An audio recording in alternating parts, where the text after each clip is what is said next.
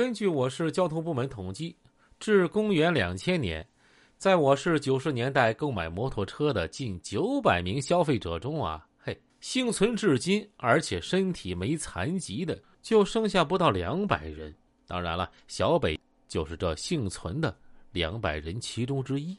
小北京一阵风似的，单身一人杀到陈卫东的饭店的时候，陈卫东的饭店依然门庭若市。毕竟，他的饭店和普通饭店不一样。虽然其他饭店这个时间已经打烊了，但人家陈卫东这边啊，才刚刚开始。小北京到了清源路门口，摘下头盔，挂在摩托车的车把上。这摩托车火都没熄。哎，陈老板在吗？小北京进去之后，微笑着问服务员：“哎，在呀。呃，你是？”这服务员一听小北京一口地道的北京话，还以为是陈卫东生意上的朋友呢。啊，我他的朋友，找他有点事儿，麻烦您帮我叫一下。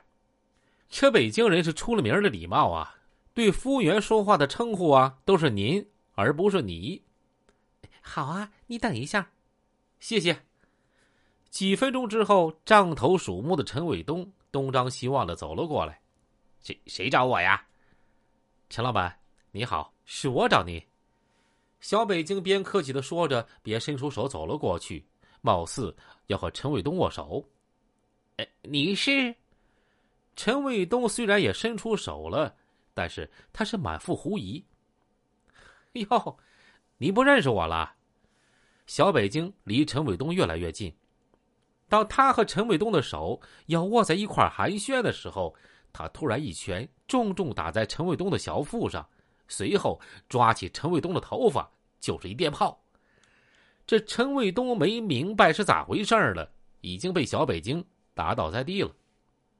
原来，小北京听三扁瓜说赵山河会武术，他以为陈卫东啊也会点武术，所以笑里藏刀打了陈卫东一个措手不及。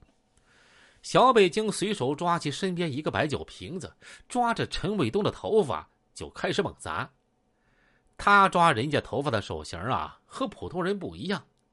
他抓住人家头发之后，这手指向右扭上九十度，再用力向上一扳，嘿，抓的是结结实实的。陈卫东再怎么说也是称霸一方的枭雄啊，这活了一辈子还真没挨过几次打，这次。不但被打，而且还是被抓着头发打，这可能是他最狼狈的一次。被偷袭了，没办法。后来小北京说：“虽然地痞流氓打架时爱抓头发，但是如果抓到一个多少会点武术的人的头发，那绝对不是好事儿。因为抓头发这样的低级擒拿破绽太多了，最少有七种方法可以破解。”他之所以敢抓着陈卫东的头发连踢带打，那是因为他艺高人胆大。陈卫东随便怎么样也逃脱不了他的手掌心儿。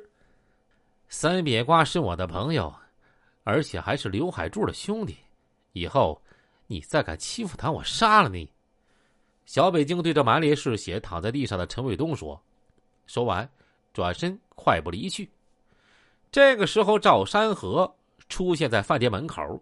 据说当天啊，他喝多了，刚出去吐了，吐完正好瞅见小北京打完陈卫东，转身要走，把他给我拦住！陈卫东踉跄站了起来，对着赵山河喊：“那个单条还还是群殴啊？”已经喝得迷迷糊糊的赵山河又给小北京出选择题了：“单条。”小北京斜着眼睛，冷笑着瞅着赵山河，这声音洪亮而且干脆的说：“那就出去比划比划。”赵山河怕弄坏了饭店里的东西，走，那就出去。小北京琢磨着，这出了门以后啊，跑起来更方便。小北京单挑绝对不怕赵山河。赵山河虽然身手出众，但和小北京比，顶多半斤八两，而小北京。却比他多了一股机灵劲儿。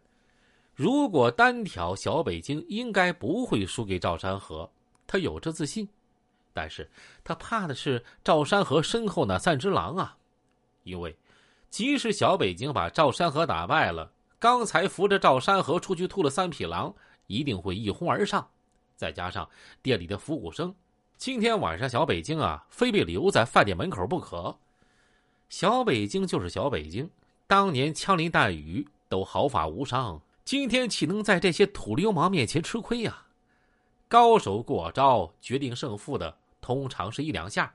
这俩人，一个是每日勤练武术，而且深爱太极梅花、螳螂拳精髓的功夫小子；另外一个是经历过战火，而且经常思索武和禅的退伍侦察兵。饭店外的众人寂静无声，个个屏住呼吸。就见赵山河屈膝提腰做寒鸡步，凝神备战。根据小北京后来回忆说呀。凭借他多年对人的感觉，那一刻他明显感觉到对方精气充盈、含而不露，绝对是个打架的好手。小北京最具智慧的一幕出现了，他当时摆出了八卦游身掌的架势。这一下可把赵山河等人镇住了，他们都想啊：“哎呀，我勒个靠啊！拍电影啊啊！我是八十年代混子们成天打架。”但还真没人在打架之前先亮出招式，那基本上都是冲上去啊就乱打一通。即使是赵山河的太极梅花螳螂拳也没固定招式。当时武侠片正在大行其道，大家都对中国的传统武术有着近乎盲目的崇拜。